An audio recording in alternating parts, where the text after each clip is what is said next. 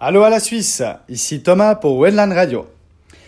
Comme tous les lundis, c'est une journée sans cours le matin, donc cela me permet d'avoir un week-end prolongé. Pour cette journée de lundi, mes camarades et moi avions comme objectif de tenter à nouveau d'apercevoir les dauphins sur la côte ouest, juste avant Yokohama Beach, et pourquoi pas nager avec eux.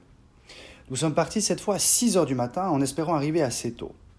Après avoir récupéré tout le monde, soit une fille et cinq garçons, nous sommes arrivés à 7h15 sur la plage.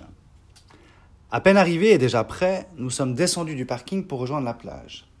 Là, il y a des rochers qui font office de promontoire et sur lesquels nous nous sommes installés pour scruter l'océan.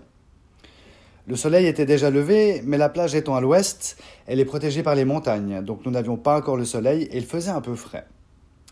Après 45 bonnes minutes, toujours pas de dauphin à l'horizon, mais nous avons décidé de nous mettre à l'eau en espérant que cela les fasse venir. Le soleil étant là, nous étions un peu plus réchauffés, donc tout le monde à l'eau, en faisant toujours attention de ne pas se faire prendre par les vagues d'environ 3 mètres, venant se fracasser contre la plage de sable blanc. À propos des vagues, on peut dire que la vague a trois phases, et pour chaque phase, il existe une possibilité de la traverser. Tout d'abord, il y a la vague qui est en train de se former. Il faut donc se laisser flotter ou nager et passer par-dessus sa crête. Ensuite, il y a quand la crête est en train de commencer à se briser, selon la hauteur, à former un rouleau, et là, il faut plonger à travers la vague. Puis la troisième phase, c'est quand elle s'est brisée, que son déferlement est en cours.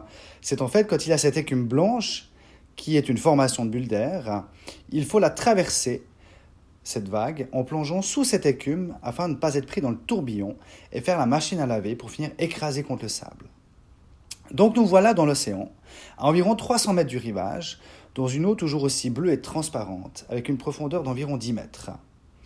Nous y passons environ une demi-heure, mais à part quelques petits poissons, pas de dauphins. Nous décidons donc de revenir à la plage. Une fois sur la plage, je mange une banane, et voilà que notre amie nous crie qu'elle a vu les dauphins.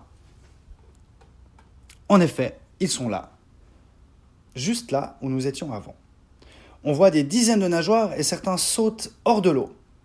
Ni une ni deux, on remet nos masques et nos tubas sur la tête et on nage comme des fous en direction des dauphins pour parvenir à les rejoindre. Et là, je peux vous dire qu'on a passé un instant magique. Nous avons plongé avec eux, nous les avons regardés nager juste sous nous.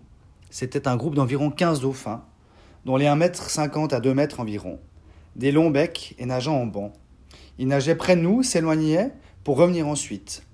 Juste incroyable. Une demi-heure après cette folle et magique aventure, nous avons regagné la plage.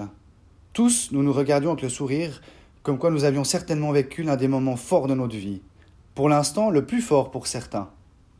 Nous sommes restés là, en silence, encore à les regarder nager au loin. Après cette fantastique excursion, nous avons repris la route et sommes allés déjeuner dans un café typiquement du coin, dans un bâtiment en bois, en bordure de route. Nous nous sommes installés sur la terrasse protégée par un avant-toit et nous nous sommes régalés d'omelettes aux porc et aux épinards, de steaks avec des œufs, de poulet grillé et bien sûr le tout accompagné de patatos avec des grandes tasses de café. Notre journée a continué par la visite du jardin botanique, mais cela, je vous en parlerai une autre fois. À la suite de cette belle rencontre de ce matin et de quelques recherches, il semblerait que les dauphins que nous avons vus sont des dauphins à long bec ou des Hawaiian Spinner Dolphins. Après cette folle journée, j'ai envie de conclure cette capsule sur le thème de la joie. On vous en parle d'une citation tout appropriée au lieu où je me trouve. Il s'agit d'une citation de Lao Tzu, un sage chinois ayant vécu environ 500 ans avant Jésus-Christ, qui dit Apprends à écrire tes blessures dans le sable et à graver tes joies dans la pierre. Je pense que l'image est assez parlante.